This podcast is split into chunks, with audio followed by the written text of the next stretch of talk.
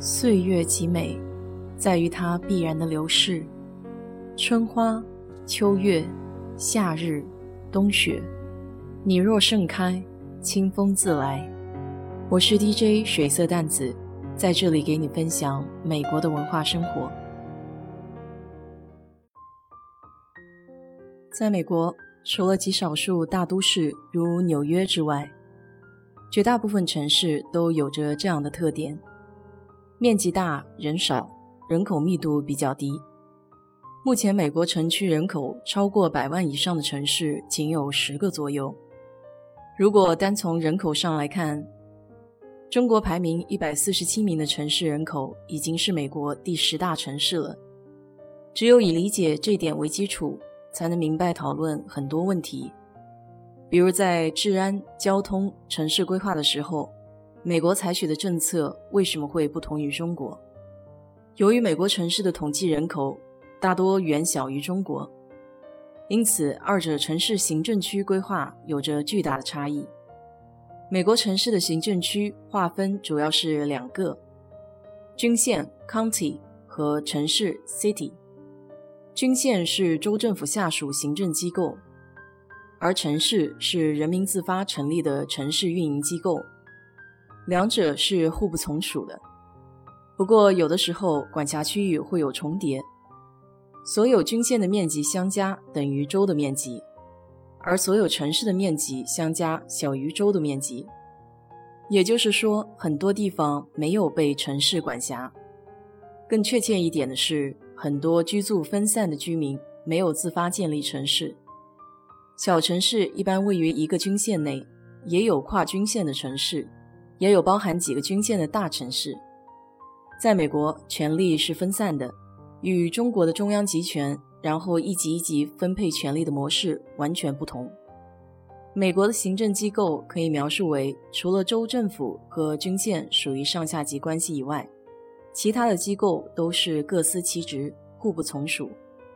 所以也就经常会看到美国总统去哪个州、哪个城市。州长和市长都不管不顾，还是忙自己的事情。本质上就是因为他们并不是上下级关系。总统、州长、市长的任命也都是由辖区内的公民选举产生的。单看军县和城市收入的话，最主要是来源于当地居民缴纳的房产税。此外，军县也可以得到州政府和中央政府的一部分资金支持。而城市则是通过提供自来水、垃圾处理、污水处理获得额外的收入，也会在本地的消费税和交易税中有一部分抽成。美国的城市区划通常仅仅包括市中心区以及近郊的很小一部分，而一般在中国被作为统计单位的地级市、县级市，已经包括了美国的城市、附近的小城市。远郊居民区和居民区之外的大片农村，区划的零散化和精细化造成了规划思维的差异，进而形成了如今美国城市功能严格区分的局面。因此，美国城市规划与世界上绝大部分城市不同，不是考量及商业、教育、居住和政治多功能一体化，而是具有更加强的单一性。美国城市的市中心区和中国城市市区概念不同。中国城市主要功能是进行商贸活动，相对繁华；而美国市区通常为办公写字楼区域，也就是俗称的 CBD 商务区，生活娱乐相对较少。周中到了晚上，几乎很少有人在这里闲逛，而商业活动区则会在城郊居民区附近。因需产生。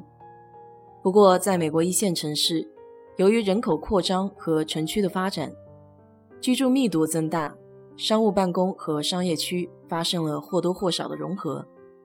比如美国的芝加哥，而二三线城市发展需求较少，至今仍然保持了严格的城市功能分区。在这些城市，会经常看到拔地而起的几十栋高楼组成的市中心区。尽管美国很多城市范围很大，可大楼几乎全部在特定范围内簇拥在一起。一旦出了这个范围，其他的高楼极为罕见。这块区域便是每个城市的摩天大楼景观。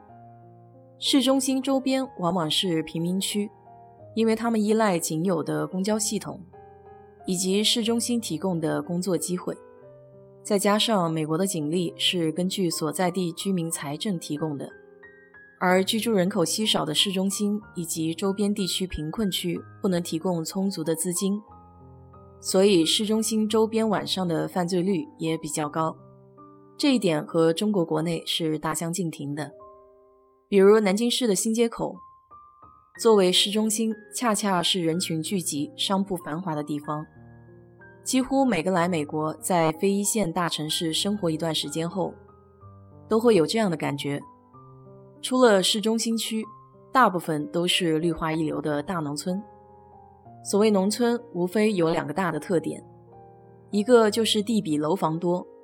第二个就是压根儿没有高楼，绝大多数的楼房都在四层以下，百分之八十都是平房，而且无论是房子还是商业广场，周围的绿化面积几乎都比房子本身还要大。那么在这种城市规划的体系下，美国人自然形成了一套独特的生活方式。由于城市设施以及人口太零散，公共交通实在没有办法顾及到所有的地方。所以就催生了美国是独特车轮子上的国家，绝大部分的交通都要靠自驾完成。这也是为什么美国高速公路如此普及的原因。在美国城市的公路规划里，高速公路是城市的主干，基础道路都要给其让位，一般只能建在高速公路的上方或者侧面。很多穿梭市中心的高速两侧都没有平行的慢速市区路。也没有办法让行人或其他车辆通行。这种立体交叉高速公路占地面积极为庞大，而道路的下方又无法开发其他的功能。很多美国城市的市中心在白天显得极为冷清，这也是高速修进市中心的一个直接结果。因为上班的人从郊区直接把车开到市中心，然后停到地下停车场。下班后又直接由高速公路开出市中心，全程不仅人不需要出现在路上，有些时候甚至连车都不需要驶入市中心的道路。于是白天在美国城市市中心的街道上行走的通常只剩下两类人：游客和流浪汉。所以，如果你准备到美国来旅游，在二三线城市。最好还是不要晚上在市中心街上走路游览，因为安全第一。好了，今天就给你聊到这里。如果你对这期节目感兴趣的话，欢迎在我的评论区留言，谢谢。